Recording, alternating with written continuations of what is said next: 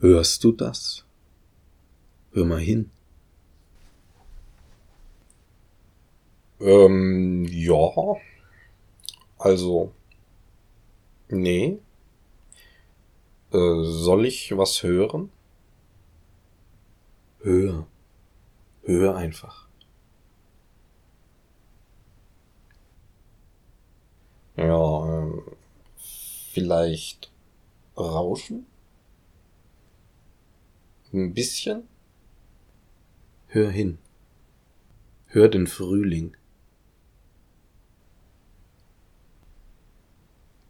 Ja, nix.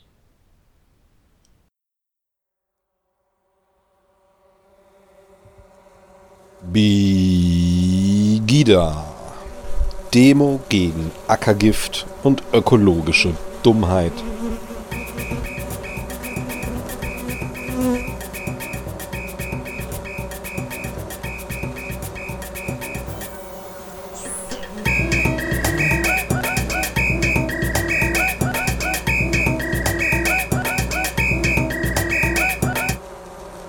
Alle weiteren Informationen zum Thema und zur Demo findest du auf www.bigida.de.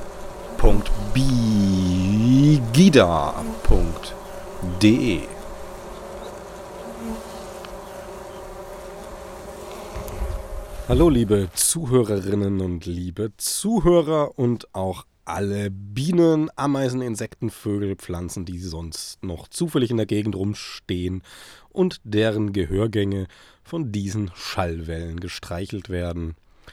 Heute geht es uns auch ums Streicheln, allerdings nur im übertragenen Sinne, ähm, denn was gesund ist, streichelt ja auch die Gesundheit unseres Körpers. Und da will sich die heutige Folge um das Thema Bienenstocklufttherapie drehen. Was ist denn eine Bienenstocklufttherapie? Deckel auf, sich reinsetzen und so lang pieksen lassen, bis man glaubt, es ist alles gut? Nein, natürlich nicht. Das ist eine sehr handfeste Geschichte, momentan noch relativ unbekannt, ähm, was einfach daran liegt, dass es äh, erst seit recht kurzer Zeit auf einem professionellen Niveau ähm, überhaupt Geräte für diese Bienenstocklufttherapie gibt. Diese Geräte hat der Herr Jürgen Schmiedgen entwickelt. Eine Weiterentwicklung von äh, eher laienhaften Geräten, die es schon gibt. Und vertreibt diese nun Deutschland und auch schon weltweit. Hat ähm, maßgeblich Anteil daran, dass die Bienenstocklufttherapie nun auch ähm, in der Gesellschaft langsam ankommt und eine eben gute Sache ist, äh, letztlich kommen wir sogar noch zum Thema Corona. Da bitte ich natürlich alle nicht gleich irgendwie die Alarmglocken schrillen zu lassen. Ähm, das ist ein Ausblick auf eine eventuelle Möglichkeit, die sich tatsächlich ähm, gezeigt hat. Aber ob da jetzt wirklich was Handfestes dahinter steht, ob man jetzt wirklich mit Bienenstocklufttherapie oder ähnlichen Bienenprodukten auf natürlichem Wege eine Corona-Infektion bekämpfen oder verhindern kann, das sei jetzt mal dahingestellt. Da ist die Forschung noch ganz am Anfang. Aber das ist ja bei Corona grundsätzlich so. Ja, der Jürgen Schmiedgen, ähm, auch zu finden auf becuresystem.de. B wie die Biene, B-E-E, -E, Cura, Cura, C-U-R-A, also wie auskurieren und dann system.de. Wie auch unsere Homepage bigida.de ähm, haben wir Freunde der Bienen mit einem Problem zu kämpfen. Unsere Homepages sind immer ein bisschen schwerer gestaltet vom Titel her als so etwas wie VW oder BMW.de. Aber auf diese letzt beiden genannten Seiten würde ich Sie jetzt eher nicht bitten, hinzuklicken. So, nun aber kommen wir zum Interview mit Jürgen Schmiedgen zum Thema Bienenstocklufttherapie.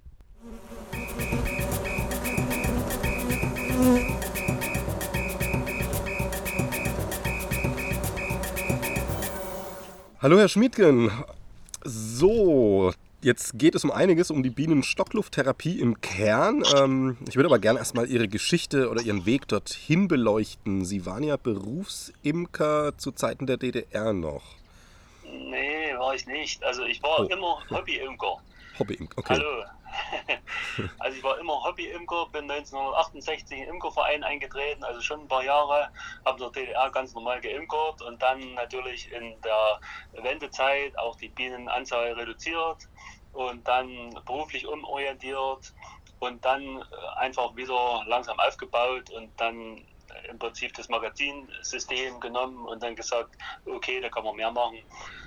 Und dann waren wir wieder schnell auf 20 Völker, so. das war immer meine Größe. Okay. Also in einem Laienbereich quasi jetzt von der Größe geblieben, Ja, haben da jetzt kein großes Genau, Geld genau, verdient. ne?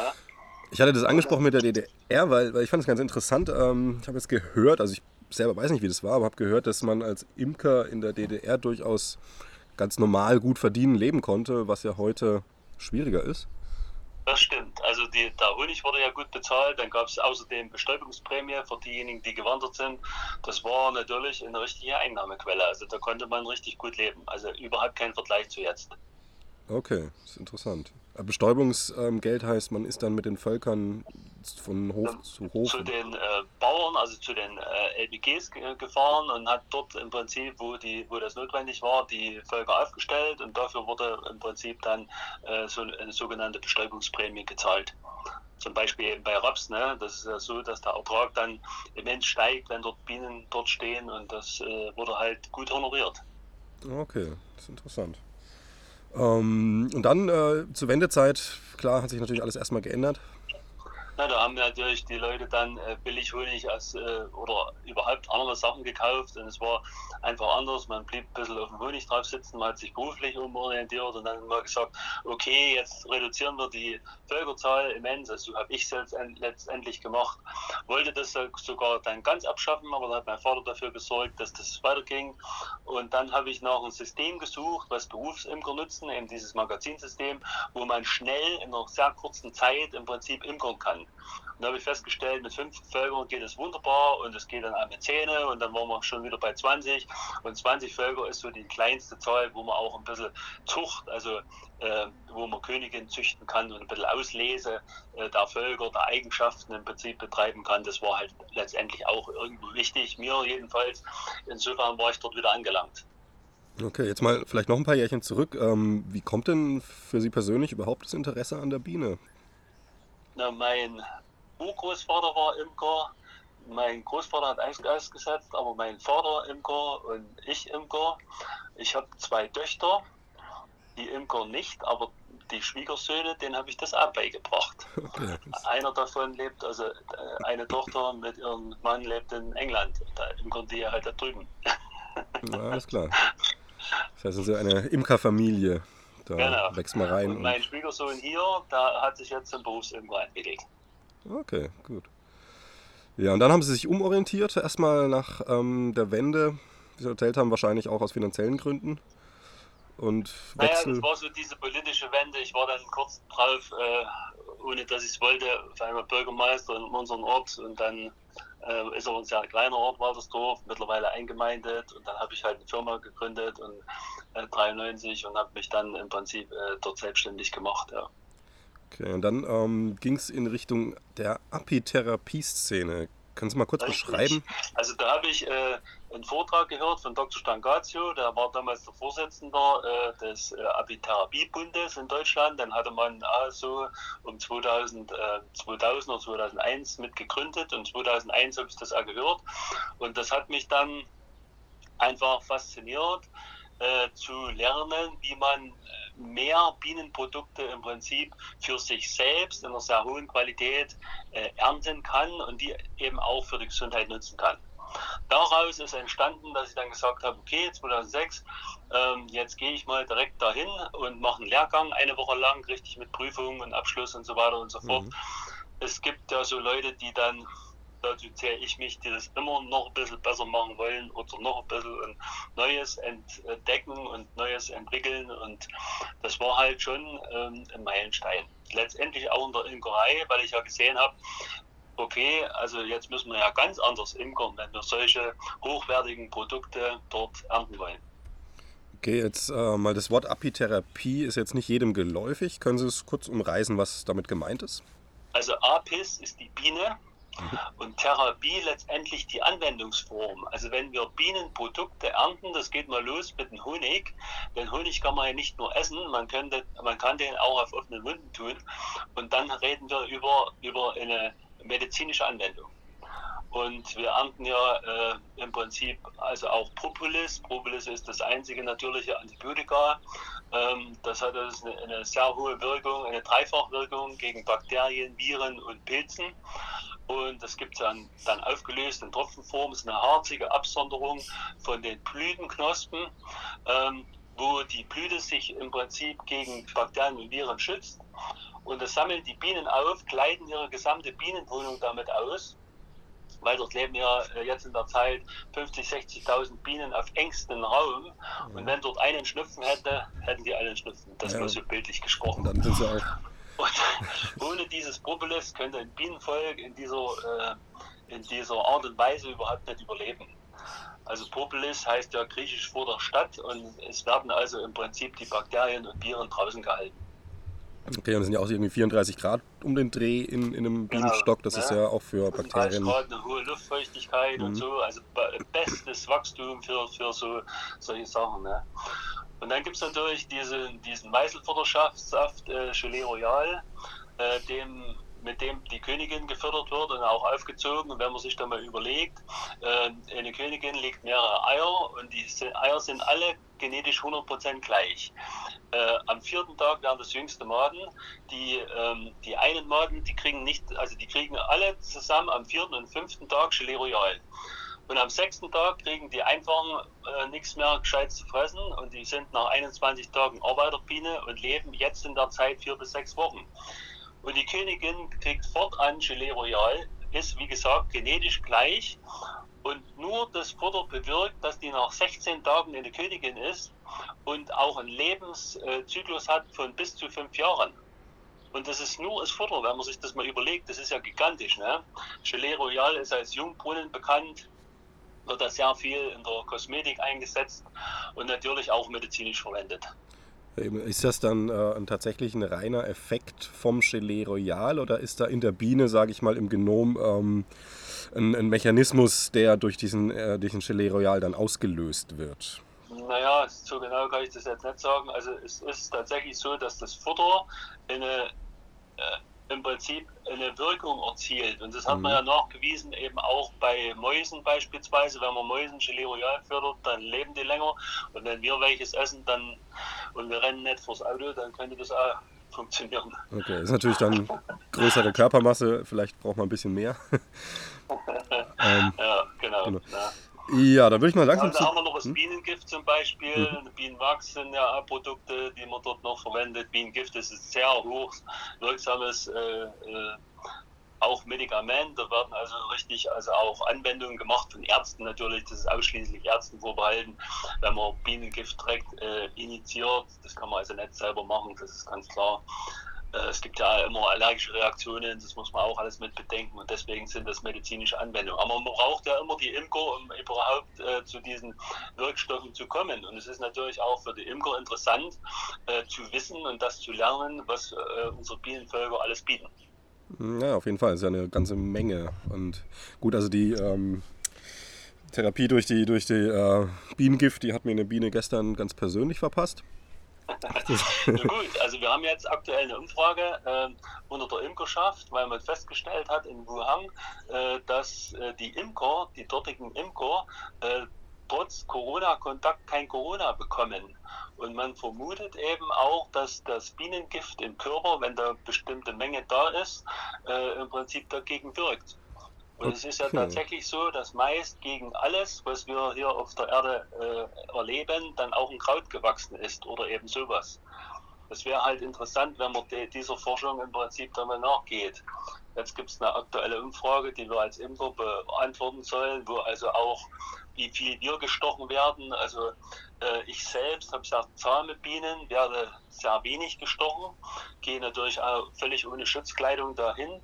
Äh, wenn ich die Waben rausnehme und ich erdrücke mal eine Biene, das passiert einfach beim Anfassen, dann werde ich schon in den Händen gestochen. Aber das ist meist so gering, sodass ich mir dann selbst mal ein paar Bienen nehme und mich selber stechen lasse, weil man braucht eine gewisse Immunität und die äh, ist dann gegeben, wenn man mehr als 50 Bienenstiche so im Jahr bekommt, dann ist das positiv. Okay, das ist dann also auch keine Gefahr, dass sie irgendwann eine äh, Allergie entwickeln, einfach. Richtig, genau. Ne? Okay. Ja. Ähm, ja, zu der Corona werden wir später noch kommen, weil da haben sie auf einer Homepage noch was stehen. Aber ich würde jetzt erstmal mit der Bienenstocklufttherapie anfangen. Das ist ja so das Kernthema. Ähm, erstmal so ganz grob gesprochen für jemanden, der das noch überhaupt nicht gehört hat. Äh, Bienenstocklufttherapie, was ist das?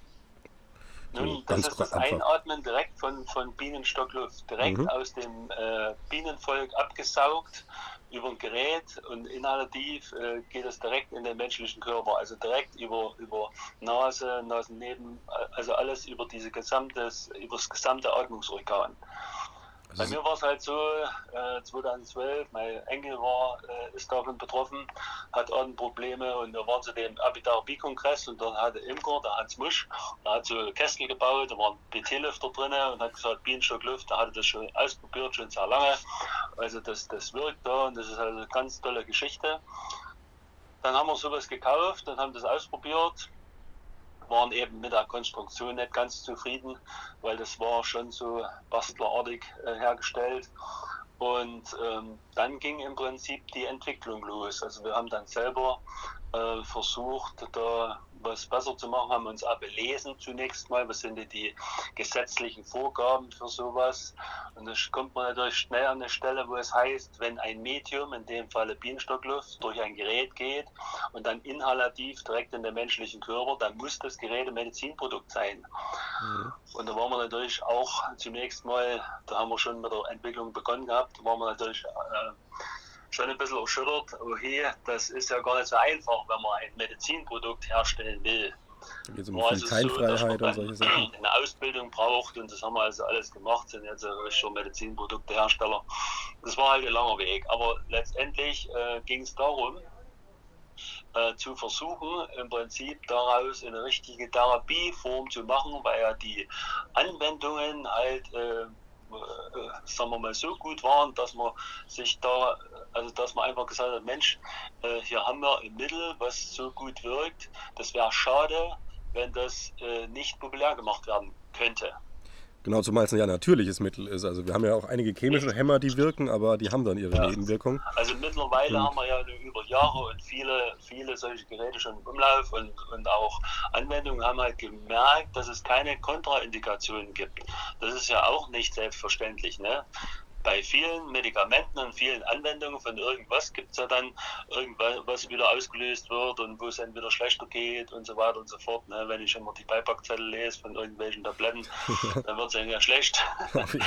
Und ähm, wir haben natürlich hier eben auch äh, trotzdem in der Therapieform das so, dass jeder, der das erste Mal Bienenlufttherapie macht, da wird also von einem Arzt oder Heilpraktiker immer begleitet. Das ist eine medizinische Anwendung, die wir dann hier etabliert haben.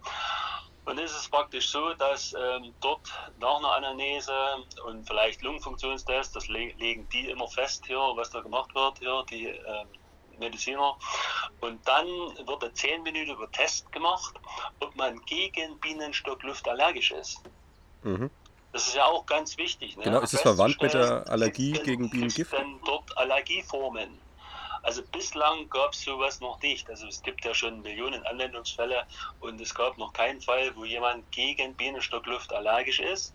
Trotzdem muss man ja vorsichtig sein, denn es gibt ja Allergien gegen Propolis, es gibt Bienengiftallergien Mhm. und genau diese Substanzen sind ja in der Bienenluft enthalten. Ja, ja, eben. Ja? Aber trotzdem waren auch Allergiker, die jetzt meinetwegen Propolis-Allergie oder im ähm, Bienengiftallergie haben, Genau. haben da keine Probleme gehabt. Nichts. Wir haben keine Probleme gehabt, richtig. Ja. Okay.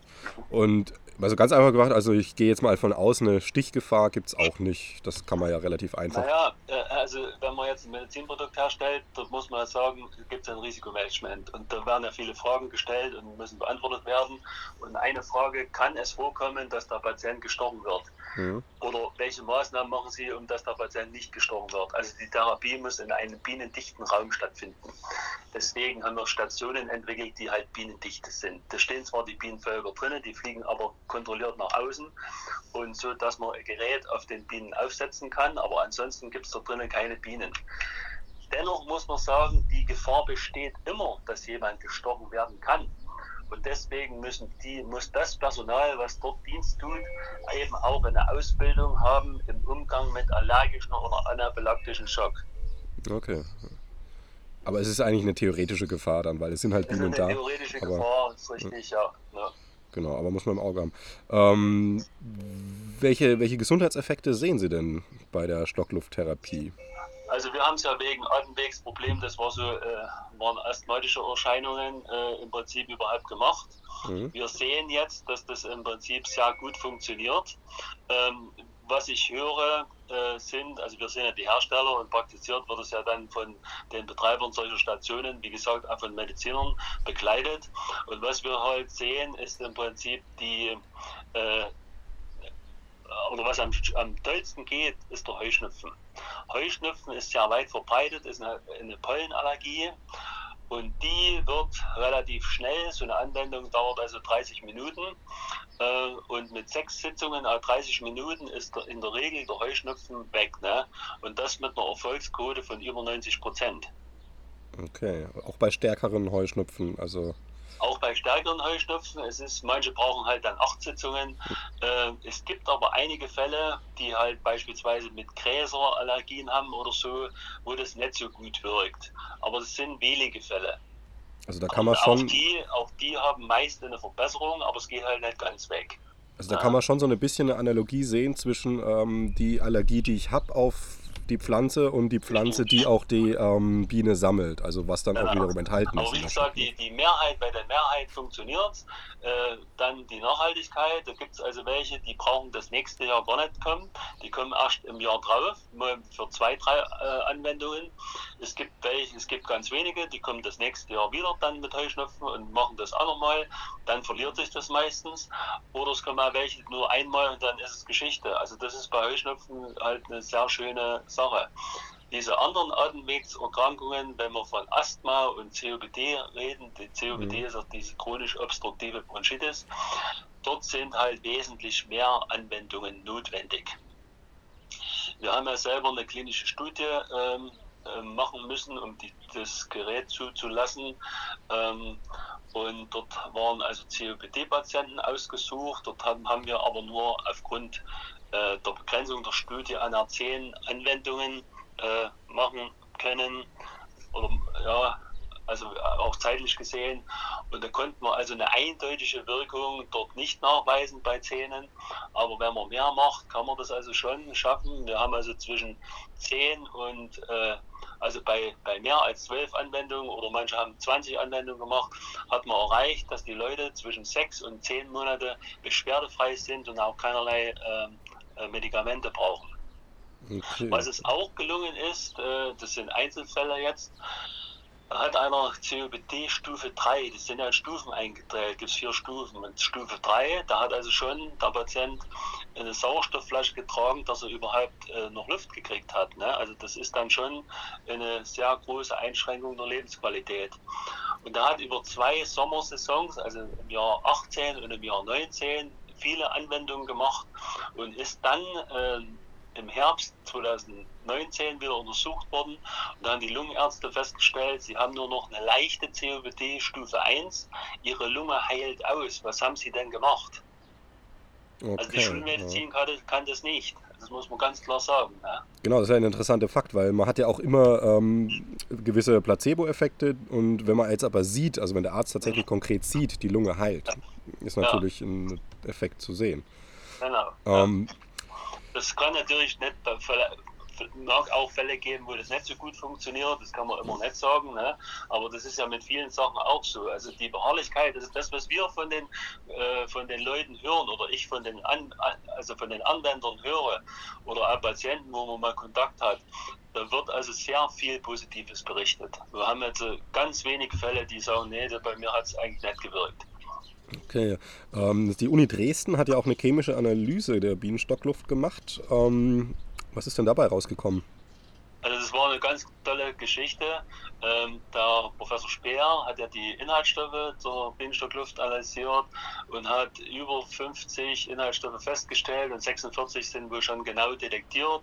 Er forscht dort auch weiter Und wir hatten ja, haben ja 2019 unsere Zulassung bekommen, die medizinische Zulassung, darauf eine Einladung zur Abimondia, das ist eine Weltausstellung für Imkerei so. Und äh, die war in Kanada, in Montreal. Und der Professor war auch mit dort und hatten einen eigenen Stand aufgemacht, haben dort auch Geräte angeboten und festgestellt, äh, wir sind dort Weltspitze. Also sowohl in der Forschung als auch in dem Gerätetyp gibt es nichts Vergleichbares. Okay. Also es waren andere Professoren dort, äh, die haben also nur gestaunt, äh, was dort die Uni äh, Dresden dort geleistet hat. Okay, äh, wie weit ist das verbreitet eigentlich auf der Welt? Also, wenn Sie schon Also- erzählt haben, Es gibt halt äh, überall nur so gebastelte Geräte oder es gibt also auch Häuser, wo man Deckel aufmacht, äh, dass die Luft dort entweichen kann und man kann drinnen schlafen. Also, so, also sagen wir mal, diese eigentliche Bienenstocklufttherapie, die kommt ja vorwiegend aus den osteuropäischen Ländern. Dort ist die weit verbreitet, aber eben nicht äh, als Therapieform, so wie wir es jetzt kennen, wo ich also eine halbe Stunde mal hingehe, sondern eben dort meinetwegen Urlaub mache und schlafe da mal drinnen oder, oder so solche Dinge. Ne? okay. Interessant. Wie ist denn der Ablauf von so einer Sitzung dann? Kann man sich das etwa vorstellen? Also der Ablauf ist eben, eingangs hatte ich ja schon gesagt, äh, Anamnese beim Arzt und, und, äh, Mhm. und Kontrolle und dann eine 10-minütige Test und 24 Stunden später erfolgt dann die erste Sitzung der eigentlichen Therapie und das geht eine halbe Stunde. Äh, vorwiegend nutzen wir die Nachmittagsstunden, das sind halt die, äh, die Inhaltsstoffe noch stärker. Professor Speer will jetzt mal messen, äh, an welchen Tageszeiten das besonders gut geht. Und dann äh, sitzen die Leute dort in eben einem bienenfreien Raum, angenehme Atmosphäre, so eine Station. Äh, und dann äh, wird nach 15 Minuten das Gerät aufs zweite Bienenvolk umgesetzt, sind immer zwei Bienenvölker aus ein Therapieplatz, Mhm. sodass die Intensität der Bienenstockluft hochgehalten wird in der Qualität, weil wir saugen ja die Luft ab. Den Bienen tut das gar nichts, weil wir eine riesen Oberfläche nutzen mit unserem Gerät, also 30 mal 30 Zentimeter, wo wir die Luft ganz gleichmäßig absaugen. Unser Gerät ist also auch ähm, ähm, thermisch isoliert, die Haube, und hat einen speziellen Lüfter aus dem Nachbeatmungsgerät, eine super Elektronik. Und ganz wesentlich, das hat also auch der Professor Sperr festgestellt, ist ein beheizter Schlauch bis vor zur Maske. Äh, weil äh, die Bienenluft dort sonst äh, durch die Raumtemperatur kondensiert und wäscht die Inhaltsstoffe aus. Man hat also Okay. festgestellt, wenn wir die, die Heizung abziehen, dann kommt vorne fast nichts mehr an. ne? Also ganz Also die nur. Paar um, um die 35 Grad dann einfach halten, wie es im Stock Genau, selber ist. genau so ist es. Ja. Also wir, wir versuchen mit dem Gerät äh, die Bienenluft so zu transportieren, wie die Bienenvolk ist und überhaupt nicht zu verändern. Und dann haben wir im Prinzip eine, eine super Anwendung. Was wir als Eigenentwicklung gemacht haben, viele dieser Bastlergeräte, die atmen zurück in den Schlauch. Und dann atmen ja die das eigene CO2 wieder ein. So sind die Mhm. meist ausgelegt. Weil die Ventile, äh, weil die Masken keine gescheiten Ventile haben oder eine Ausatmenlippe oder so. Jetzt haben wir ein Ventil mit zwei Membranen entwickelt, was wir dazwischen schalten. Und es ist aus hygienischen Gründen so, dass dieser Schlauch, das Ventil und die Maske in einer Box von uns ähm, verpackt wird und dem Patienten aus hygienischen Gründen direkt zugeordnet.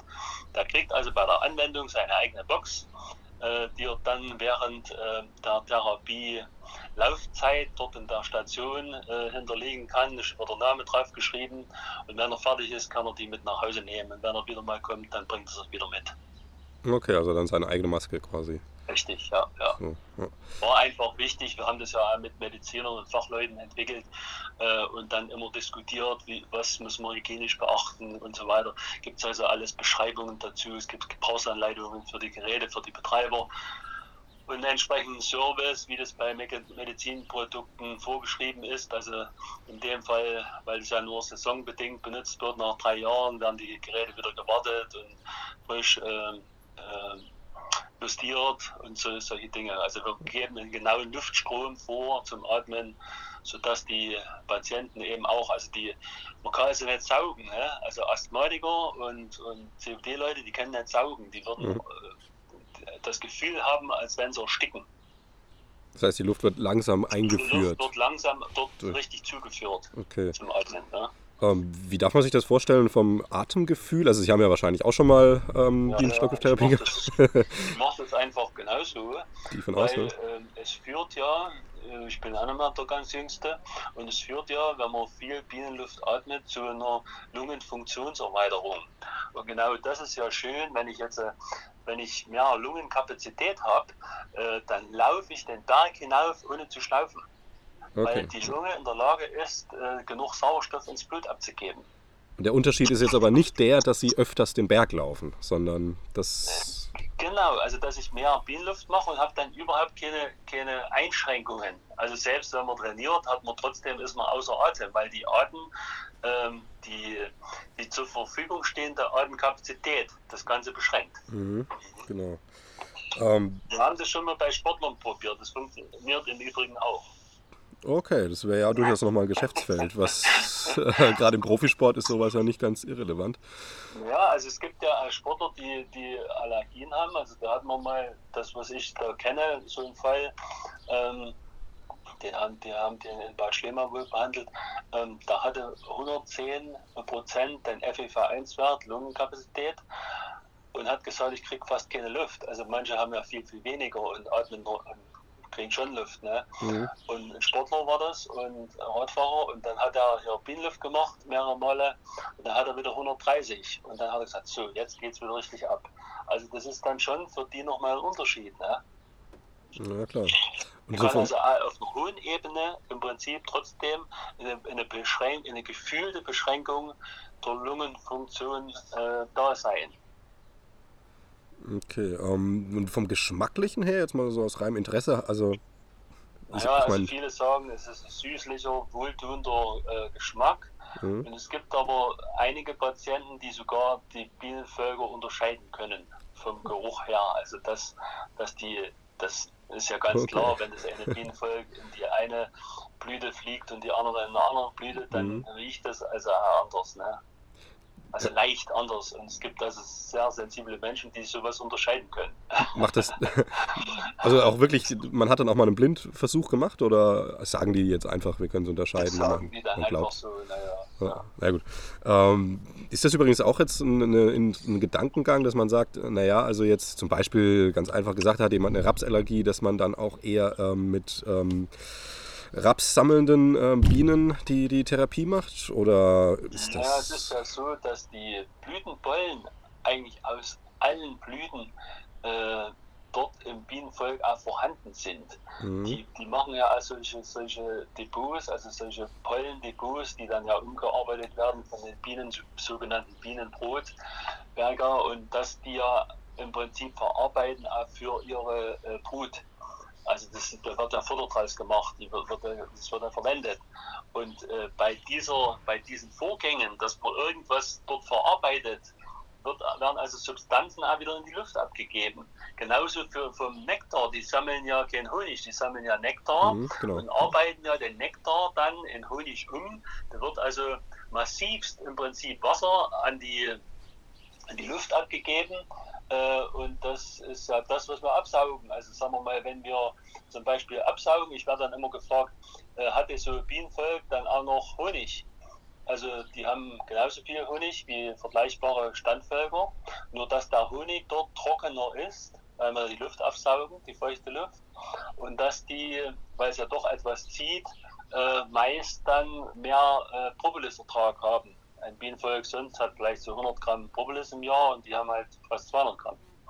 Okay. Also im Endeffekt kann man es jetzt für die Bienen beschreiben, wie an einem luftigen Ort zu stehen. Genau, also So. für die Bienen, wir haben ja da Tests gemacht, wir haben die mit Sensoren ausgerüstet und, und richtig äh, Daten entnommen und haben das 24 Stunden durchlaufen lassen, dann Mhm. bei niedrigen Temperaturen haben ähm, äh, rausgeforscht, bis wie viel Grad Außentemperatur kann man denn überhaupt die Luft anbieten und alles. Also das ist äh, mit einer sehr äh, großen Forschungs- und wissenschaftlichen Arbeit entwickelt worden.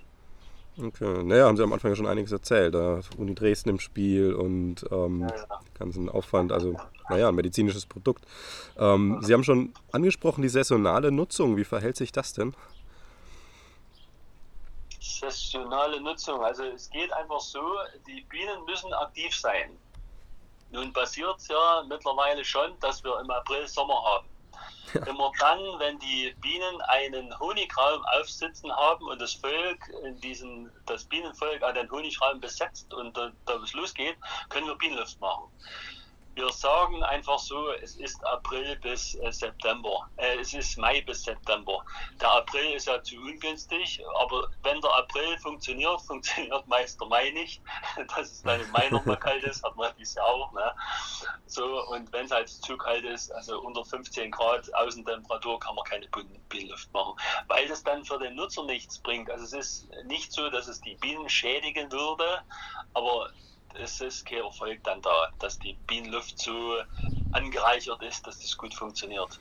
Okay, also da hätte man jetzt tatsächlich schon so einen kleinen ähm, Maßstab für einen Laien, der sich dann irgendwo einen Anbieter aussucht, ähm, wenn man raus, wenn der Anbieter dann die Therapie auch bei 14 Grad, 13 Grad anbietet, dann lieber Finger ja, weg. Also ich sage jetzt mal so, wenn ich jetzt äh, irgendwo in Urlaub bin und mache das urlaubsmäßig und es ist gerade 14 Grad, funktioniert es auch, dann, dann sagt er meistens alle anderen ab und sagt dann, äh, ich nehme da mal drei Felger oder vier Felger, sodass die Kapazität dann trotzdem da ist. Also da gibt es schon Möglichkeiten, dann noch einmal für jemanden, der nun gerade da im Urlaub ist und die Therapie mhm. machen will, das durchzuführen. Aber äh, in der Regel ist es so, dass ich ja Wetterprognosen heutzutage sehr leicht und langfristig voraussagen können. Und ich weiß doch heute, ob das übermorgen geht, alleine von, von der Wetterlage her. Jeder hat die App und, und kann das nachsehen und sagt dann zu seinen äh, Patienten, also pass auf, das wird um einen Tag oder zwei Tage verschoben. Okay. So funktioniert es ja. eigentlich. Habe ich viel, bei vielen gehört, dass das also überhaupt kein Problem ist mit den Patienten dann. Die haben ja die Telefonnummern und dann werden die halt informiert, wenn sich da irgendwas ändert. Oder die rufen halt selber an. Ja, jetzt mal, wenn es vorher schon kommuniziert ist, dass es der Termin nicht hundertprozentig fix ist, gerade jetzt im Mai meinetwegen noch oder September dann schon. Sollte Richtig. man sich ja einstellen können. Ja. Ähm, was kostet so eine Sitzung? Also ich sag mal, durchschnittlicher Heuschnupfen, sechs Therapiesitzungen? Also was wir empfehlen, wir sind die Hersteller und haben da ein System entwickelt, was wir empfehlen, das sind sechs Sitzungen à 380 Euro. Und in diesem Preis ist inklusive diese Patientenbox, Schlauchventil und Maske mhm. und letztendlich auch die Arztleistung. Ne? Und es ist also praktisch so, dass also auch die Rechnung der Arzt stellt. Okay. Das ist eine medizinische Anwendung, das ist natürlich noch keine Kassenleistung. Es gibt einige äh, wohl ähm, Privatkassen oder so Zusatzkassen, die so, solche Dinge schon wohl bezahlen, habe ich gehört. Aber äh, also die, die normale Krankenkasse noch nicht. Da, da gibt es also Abbeschreibungen dazu, dass das mal eine Kassenleistung wird. Also das muss man halt sehen. Und ähm, ansonsten ist es einfach so, dass da, wie gesagt, das über einen Arzt oder Heilpraktiker läuft und dann haben die also auch ähm, richtige Dokumente, dass das funktioniert wenn jetzt äh, Imker beispielsweise so eine Station betreibt und arbeitet mit einem Arzt zusammen, dann wird er seine Leistung dann bei dem Arzt dann einigen, die sich halt, was dann der Imker dafür bekommt, halt einen kleinen Teil. Okay, naja gut, sollte ja auch. Also, ähm, und so, Sie machen das, haben selber auch so ein Sitzungs... Ähm, äh, Ort? Wir haben, wir haben bei uns logischerweise also auch, da sind ja die ganzen Forschungen entstanden, haben wir also auch so eine Therapiestation, das war die erste, die wir überhaupt, äh, wo wir also auch daran gelernt haben, so einen Haustyp zu entwickeln. Ich habe ja sonst ein Ingenieur- und Architekturbüro, da haben wir also dann diese diese Haustypen entwickelt, weil ja, wenn man jetzt zu einer Klinik geht und die sagen und sagt, hier wollt ihr so eine Station nicht aufbauen, dann sagen die, naja, äh, müsstet ihr schon machen. Ne? Also gibt es also jetzt Zulieferer, die, das ist also alles äh, in der Gesamtheit konstruiert. Also nicht nur im Prinzip diese, dieses Gerät, sondern das ganze Paket, was dazu gehört. Okay, also wenn jetzt jemand wirklich kommt und sagt, ich habe von gehört, ich finde es interessant, ich habe Budget, ich möchte es irgendwo investieren, Richtig, genau, dann ne? ist man bei ihm da an der richtigen Stelle. Ja. Ähm, also in Kreischer steht zum Beispiel so eine Station, die von uns aufgebaut wurde. Mhm. Oder, oder in Thermalbad Wiesenbad, in Bad Schliemann, in Oberwiesenthal, auch an, am Elches-Ressort in Oberwiesenthal. Ne? Und, und da gibt es also viele. Also, also auch nicht nur jetzt, wir reden ja jetzt im Moment nur von Sachsen, natürlich mhm. äh, in ganz Deutschland. Also es ist also schon so, dass die Dienstluft an Kiel angeboten wird oder, oder im Stuttgarter Raum oder im Schwäbischen Alb oder so. Ne? Wir haben eine Internetseite, Bicura-System, dort kann man im Moment äh, sehen, wenn man sagt Termin vereinbaren, sieht man die Stationen in Deutschland, die sich jetzt schon haben freischalten lassen, die also sagen, jawohl, ich bin soweit und äh, ich kann das also äh, so richtig betreiben. Und dann sind halt immer äh, Mediziner damit im Boot. Ne? Mhm. Ähm, genau, das ist, im Endeffekt sind das, das sind dann aber die Stationen, die das quasi auch wirklich auf dem professionellen Niveau treiben und darüber Genau. hinaus, wie Sie gesagt haben, gibt es dann irgendwo, findet man immer mal jemanden, der sich mal was zusammengeschraubt hat, aber ob das dann sinnvoll Ja, ist. das ist aber, ist aber schon gefährlich. Also man muss einfach Okay, sagen, das haben wir ja auch erkannt, äh, es ist bei der Imkerschaft, es ist eigentlich besser, ich lasse Gerät weg und halte dann die Nase nur drüber, als dass ich jetzt äh, dort Fehler mache in, in einer Anwendung und dann im Prinzip dort was einatme, äh, was man, also alles das, was oberhalb äh, ist, wo die Biene nicht mehr hin kann, da kann die ja nicht arbeiten. Ne? Mhm. Und wenn sich da irgendwo in der Ecke Schimmel bildet oder irgendwas bildet, dann hat man das halt drinnen. Ne? Das muss man halt auch bedenken. Okay, also gibt es durchaus so, so Eckchen, die dann auch mal einen Schimmel haben, was die Biene jetzt nicht weiter stört. Wenn man, wenn man das als Holzkistchen baut, dann kann Mhm. sowas passieren, ja. Genau, das wäre jetzt auch nochmal so eine Frage. Die Bienenkästen, müssen die auch einen gewissen Standard oder welchem Standard müssen die, was ist da wichtig, darauf zu achten? Also, also die Imkerei selber muss eine Bio-Imkerei sein. Ne? Bio Mhm. oder eben dann Apitherapie zertifiziert, das ist eine Grundvoraussetzung, um Bienenstockluft zu machen. Okay. Also es geht natürlich keine Styroporkiste. Also ich habe nichts gegen, gegen Styroporbeuten, wer da drinnen imkert und einfach ganz normal imkert, das hat halt auch seine Berechtigung, okay. Aber wenn wir über Bio sprechen alleine, dann ist, verbietet sich sämtlicher Einsatz von zum einen Kunststoff, dort wird ja auch auf Farben geachtet, die man außen ran anstreicht und es wird äh, vor allen Dingen das Wachs kontrolliert. Wachs ist ein Speicher, der, ähm, der alles behält, was, was, was, man, äh, also was in dem Bienenvolk vorgeht. Ne? Und ähm, da ist es ganz wichtig, dass man das Wachs also ständig kontrollieren lässt. Und was wir natürlich auch haben, wir haben ja diese Varroa-Milbe, die in unseren Völkern äh, lebt seit der 80er Jahre. Und die wird natürlich äh, auch mit richtig chemischen Keulen bekämpft.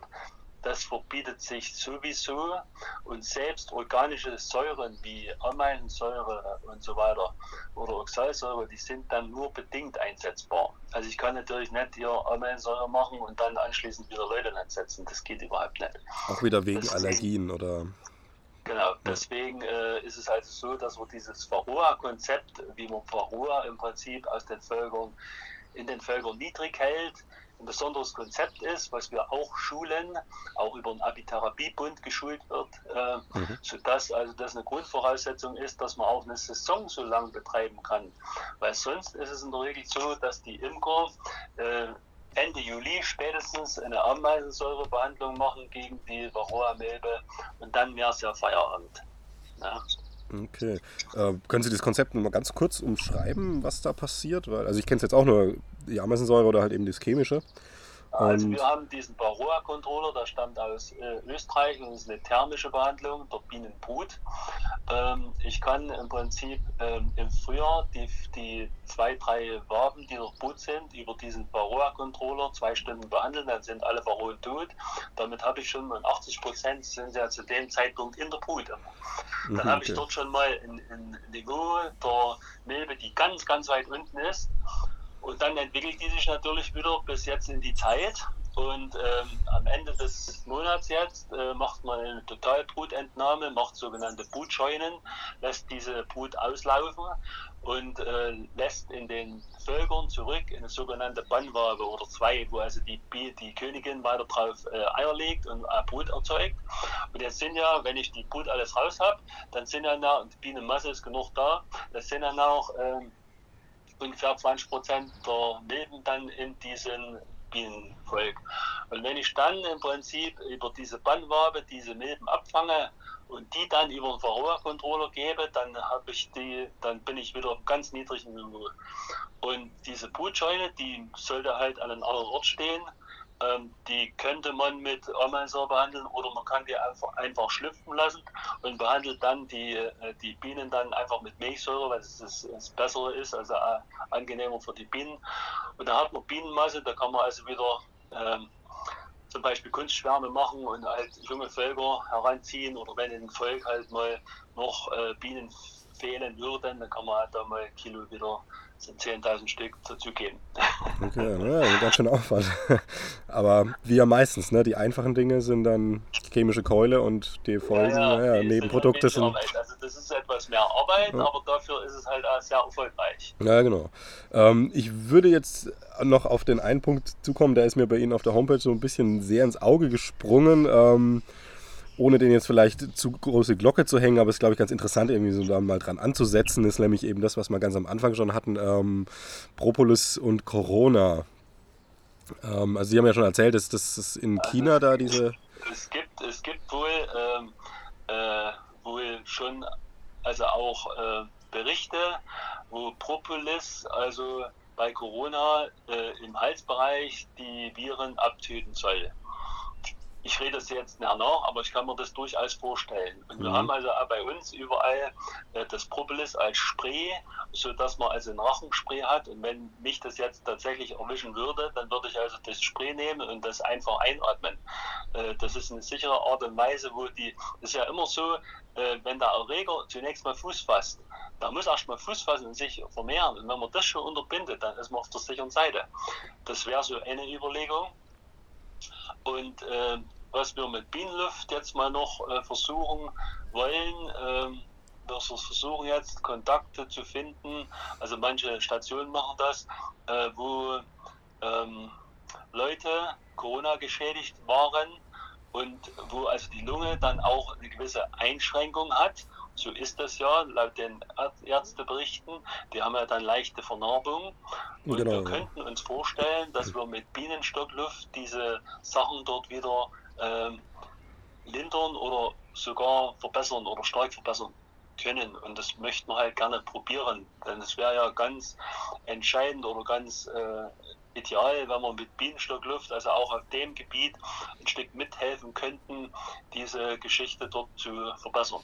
Ja, einerseits wäre es natürlich medizinisch von Vorteil und äh, auf der anderen Seite, also gut, ein Geschäft ist es auch, aber vor allem halt auch einfach eine Aussage, finde ich, die ganz gut ist, zu zeigen, okay, wenn man die Natur, sag ich mal, in ihrer Reinform nutzt, dann ist das doch ja. auch sehr nützlich und nicht immer dieses, genau. dieses Bearbeiten und Umarbeiten und, und Verkünstlichen, sage ich mal. Ich meine, klar, man hat schon einen gewissen Rahmen, den man schafft, aber ähm, das ist ja was anderes, als wenn man jetzt ein Medikament wieder draus, draus bastelt. Genau, ja.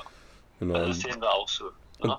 Diese, diese ähm, waren es Studien in China, wo Sie gemeint haben, ganz am Anfang von unserem Gespräch? Oder, oder ist das einfach so ein Erfahrungsschatz gewesen mit, mit den Imkern, die kein Corona Ja, also das haben die dort irgendwie getestet.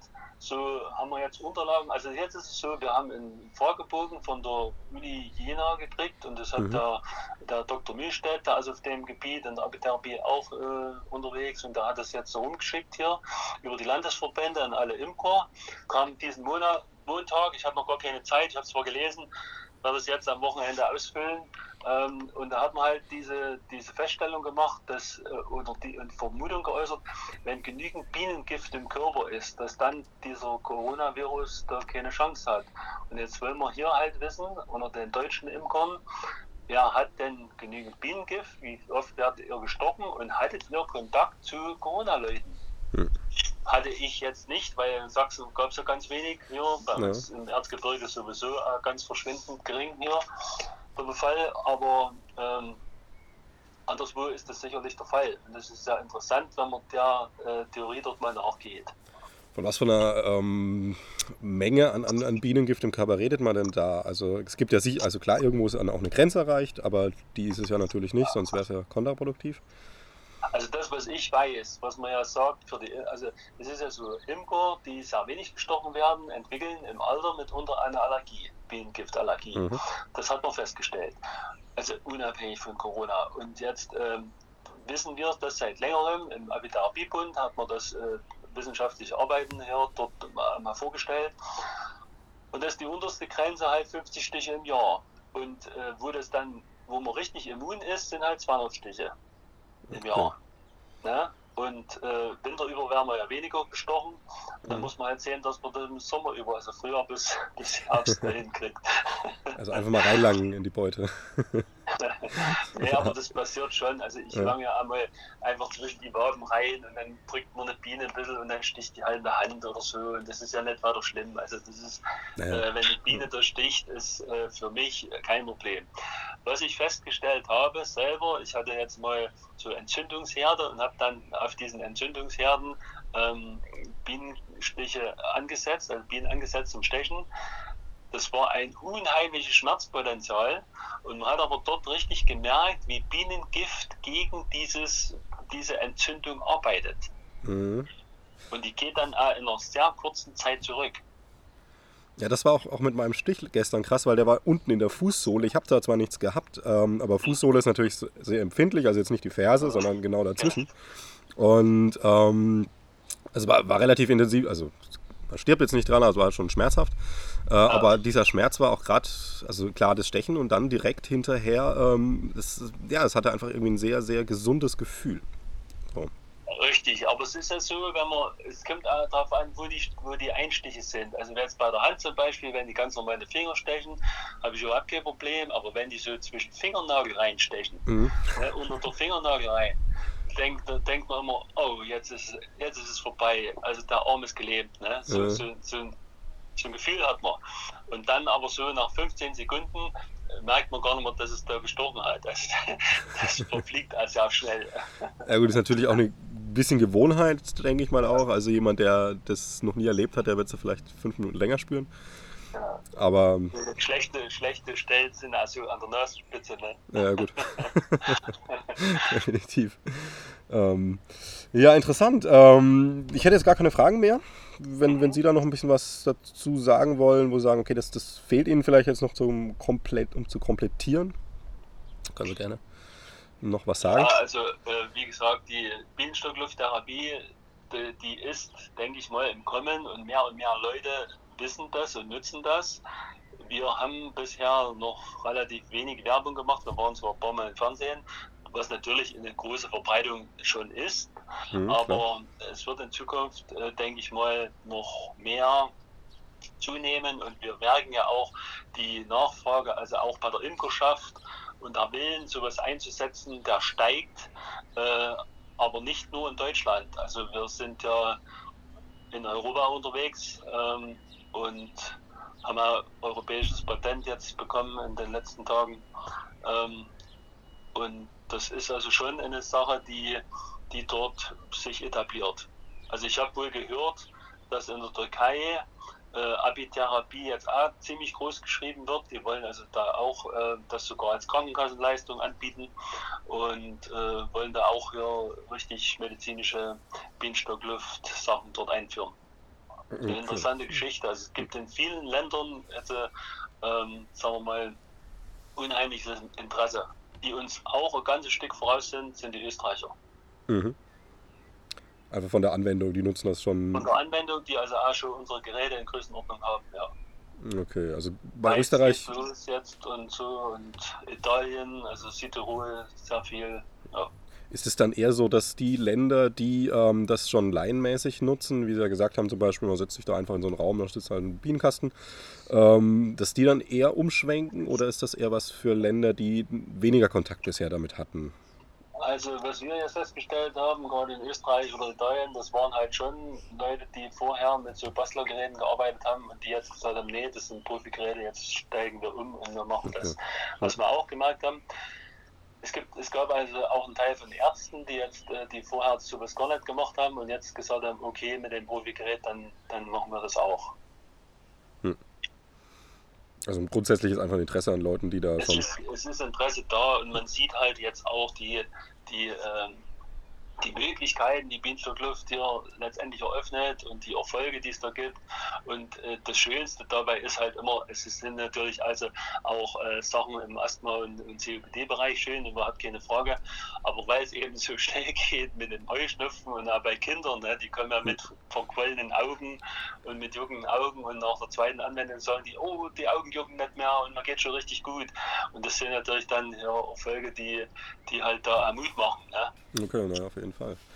Ne, dann bleibt Ihnen noch zu hoffen, dass Sie tatsächlich mit der Bienenstockluft ähm, oder Propolis oder eine Mischung, wie auch immer, halt ähm, jetzt noch ein bisschen was mit Corona möglich ist. Das wäre natürlich toll. Ja, das wäre natürlich super, ja. ja. Und es wäre natürlich ein Traum, wenn man dann auch diese ganzen äh, Medikamenten, die da, Medikamente, die sich jetzt drauf stürzen, ja, auf Corona, die sind ja ganz froh drum, fast möchte man meinen, dass sowas dann ein bisschen außen vor ist und es natürlichere Wege gibt, die man dann eben nutzen kann.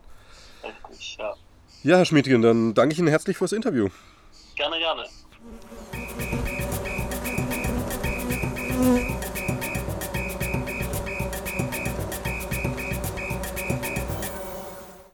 Das war's heute wieder von den schönen Interviews, die wir immer wieder führen zu den Themen Bienen, Bienen und noch mehr Bienen, denn wenn es immer weniger Bienen gibt, die einzigen Bienen, die es ja mehr gibt, sind tatsächlich die bei uns auch immer wieder vorkommenden Honigbienen wohlgemerkt, aber auch die Honigbiene wird es immer problematischer haben, wenn wir nicht für genug Futter und auch einfach ein gesundes, intaktes Ökosystem sorgen. Deswegen kann ich euch noch einmal anraten, holt euch einen Schrebergarten, gärtnert natürlich und insektenfreundlich.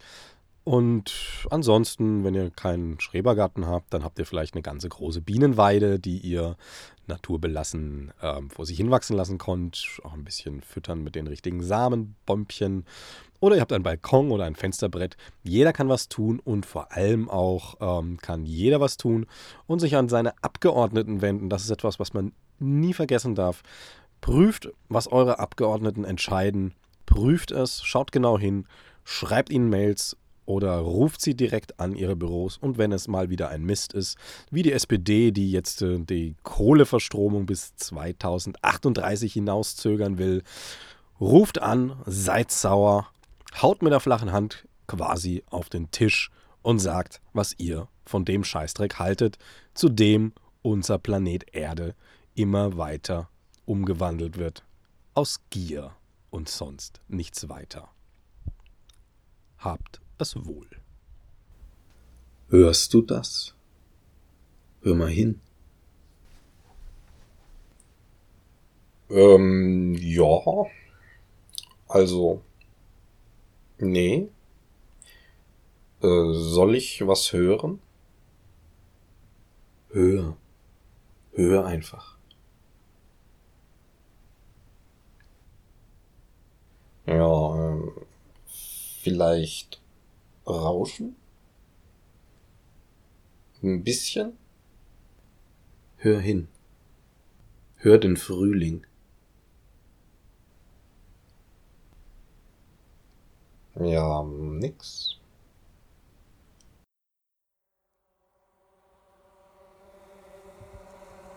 Bigida. Demo gegen Ackergift und ökologische Dummheit.